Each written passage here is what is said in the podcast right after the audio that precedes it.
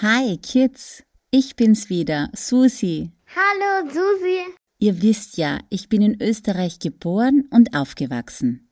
Seid ihr auch schon mal in Österreich gewesen? Das ist das Land mit den vielen Bergen und den vielen Seen. Und es ist das Land, in dem der Kaiserschmarrn und das Wiener Schnitzel erfunden wurden. Heute möchte ich mit euch genau in dieses Land reisen und euch dort die Geschichte des Kaiserschmarrns und der Sachertorte erzählen. Seid ihr bereit? Klar. Also dann, los geht's!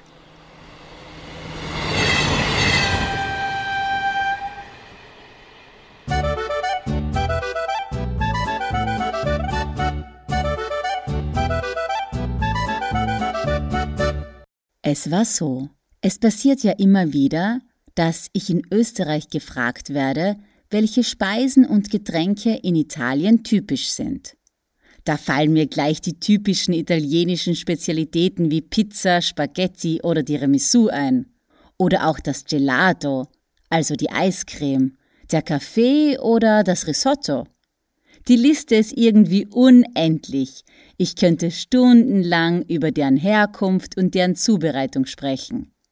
Es ist ja auch sehr schwierig, jemanden zu finden, dem italienische Speisen nicht schmecken. Oder bist du einer der wenigen Kinder, die keine Pizza oder kein Eis mögen? Ja, wenn das so ist, ist das natürlich auch vollkommen in Ordnung.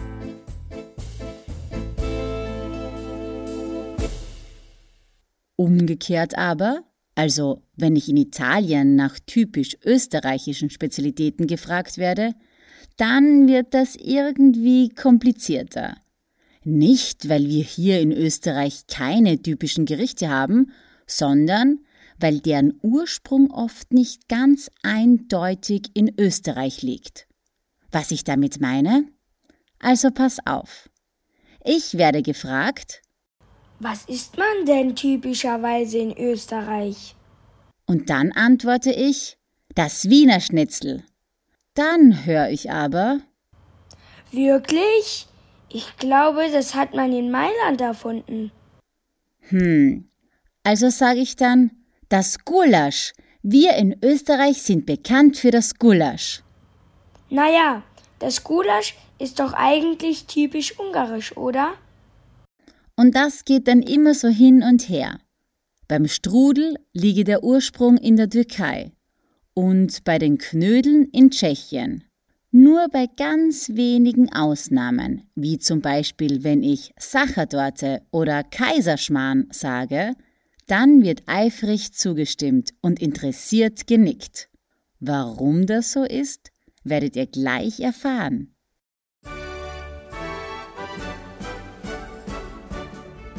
Dass die österreichische Küche von so vielen anderen Ländern geprägt ist, hat ganz einfach mit der Geschichte des Landes zu tun.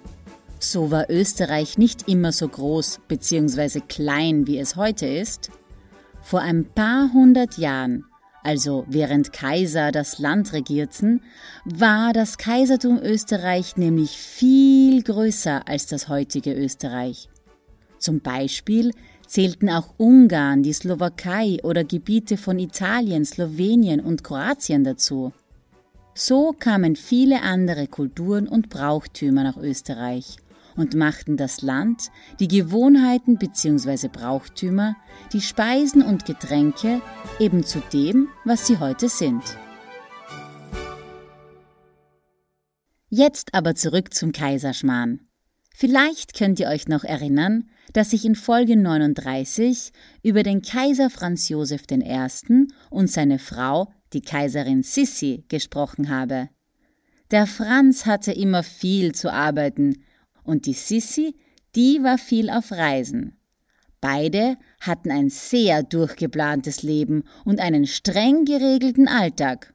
Und sie hatten, wie es sich für eine Kaiserfamilie gehört, Bedienstete, die für sie geputzt und gekocht haben. Eines Tages, es war ein ganz normaler Tag, wie immer, da ist dem Koch durch ein Missgeschick ein Erfolg passiert. Wie so oft im Leben. Da denkt man, es ist etwas schiefgelaufen und dabei ergibt sich dann daraus etwas viel Besseres. Also, an diesem einen Tag hat der Koch wie immer ein Vielgang-Menü für die Kaiserfamilie und vielleicht auch deren geladenen Gäste vorbereitet.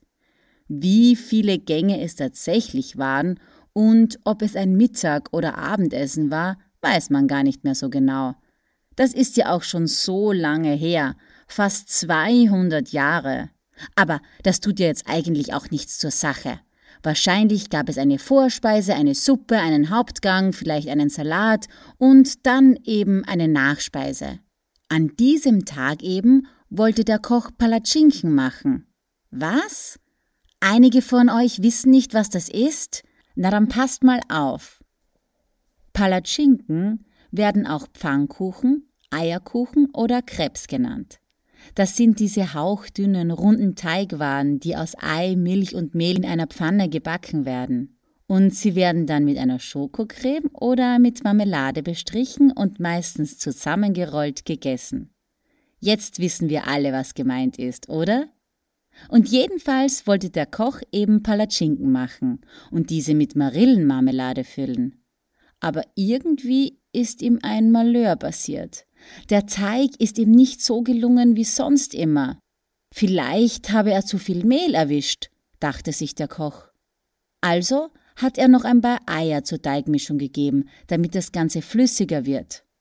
Aber trotzdem war der Teig anders. Irgendwie konnte er keine dünnen Palatschinken daraus machen. Also hat er wieder mehr Mehl dazu gegeben und dann nochmals mehr Eier und dann wieder einen Schluck Milch. Und jedes Mal, wenn er den rohen Teig dann in die Pfanne gab und ihn in gebackener Form wieder rausholen wollte, ist ihm dieser Teig zerbrochen. Jetzt würdet ihr vielleicht meinen, na gut, dann soll er den Teig doch einfach wegwerfen und von vorne beginnen. Aber der Koch hatte ein kleines Problem, oder besser gesagt zwei kleine Probleme. Er war erstens unter Zeitdruck. Die Nachspeise sollte schließlich frisch zubereitet werden und die Kaiserfamilie war schon dabei, das Hauptgericht zu essen. Und danach kam eben das Dessert. Eine Kaiserfamilie lässt man ja auch nicht warten. Zumindest nicht, wenn man seinen Beruf behalten möchte. Und zweitens hatte er auch keine Zutaten mehr, so dass er den Palatschinkenteig neu mischen könnte. Und daher hatte der Koch wohl oder übel keine andere Wahl. Er musste die zerrissenen, dicken Palatschinken servieren, ob er nun wollte oder nicht. Aber dann, dann hatte der Koch eine geniale Idee. Eventuell fällt es dem Kaiser ja gar nicht auf, dass die Süßspeise eigentlich eine Palatschinke sein sollte, wenn ich ein paar Rosinen dazugebe hat sich der Koch gedacht. Außerdem sind die Rosinen süß und machen somit das Ganze süßer. Er versuchte alles so schön wie möglich auf dem Teller zu verteilen. Aber so ganz sicher war sich der Koch dann doch wieder nicht. Wahrscheinlich wird der Kaiser verärgert sein, wenn ich ihm so einen Schmarrn serviere. Ihr müsst wissen, als Schmarrn hat man damals nämlich etwas Wertloses bezeichnet.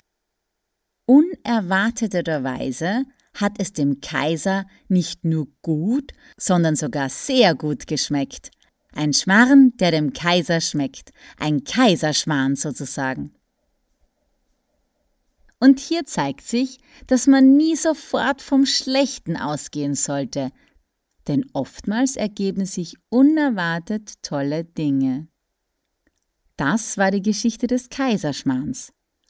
Wollt ihr wissen, wie es bei der Sachertorte war? Bei der Sachertorte war das Ganze schon viel unkomplizierter. Bei der Sachertorte war es so, dass ein Graf und Minister des Kaisers namens Clemens Wenzel Lothar von Metternich im Jahr 1832 ein ganz wichtiges Abendessen hatte. Er wollte seinen Gästen zeigen, dass bei ihm nur das Beste vom Besten auf den Tisch kommt und so beauftragte er den Chefkoch, einen ganz besonders guten Kuchen vorzubereiten. Aber der Chefkoch war krank und daher musste der 16-jährige Franz Sacher diesen Auftrag übernehmen. Und er hatte eben dann die Idee, eine Schokoladentorte zu machen. Diese hatte den Gästen geschmeckt und viele Jahre später wurde sie als Sachertorte berühmt. Aber genug für heute. Mehr erzähle ich euch ein anderes Mal. Denn merkt euch eins, ich will und wollte mehr, also gibt's auch mehr von mir zu hören. Tschüss, Baba und bis bald. Tschüss.